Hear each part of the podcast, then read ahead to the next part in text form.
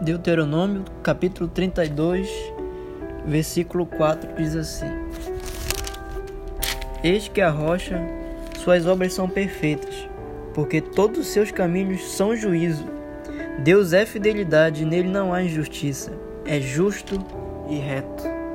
Deus é fiel. Esta frase está sempre presente no vocabulário dos cristãos e cada vez mais. Mas a pergunta é inevitável: Deus continua sendo fiel quando ao invés de ganhar perdemos? Deus é fiel quando as notícias ruins invadem o nosso universo de bênçãos?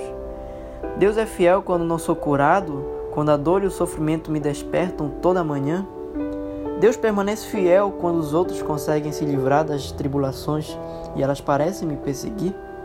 O fato é que Deus é fiel em qualquer circunstância.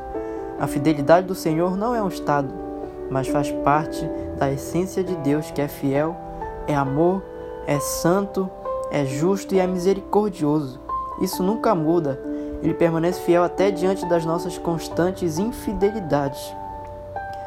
No dia mau, crer na fidelidade de Deus sustentará a nossa fé e nos encherá de consolo.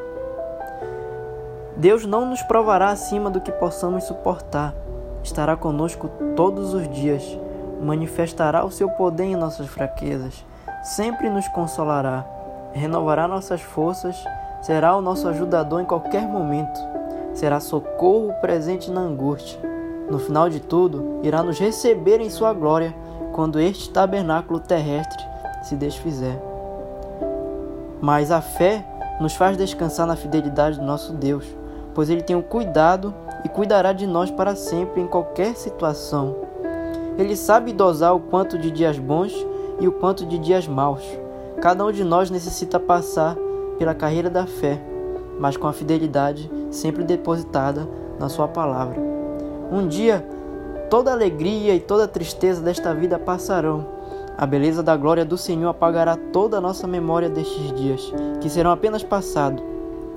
Neste dia, provaremos mais ainda da Sua fidelidade, pois quanto hoje Ele nos diz: Não se turbe o vosso coração e nem se atemorize. Amanhã estaremos desfrutando da morada da casa do Pai.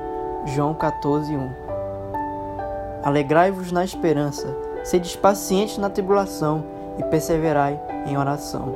Romanos 12, 12. Oremos. Senhor nosso Deus, eu oro por pelos irmãos que ouviram esta mensagem.